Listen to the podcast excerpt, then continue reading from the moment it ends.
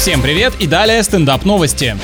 В Киеве шофер одной из маршруток насмешил пассажиров условиями перевозки. Ученический проезд он готов принимать только у детей без маникюра и макияжа. В основном, думаю, это относится к парням, не понимает дяденька современной моды. На самом деле предполагаю, что ему надоело проверять документы у барышень, которые вовсе не выглядят как школьницы. Тогда и пенсионные тоже только седым людям засчитывай, без крашенных волос, и чтоб никакого парфюма, пахнуть должно старостью. Также в этом автобусе до 10 утра все ездят без сдачи. Так по незнанию сядешь в подобный транспорт с крупными купюрами и сознание сознание потеряешь от того, как за один день цены скаканули.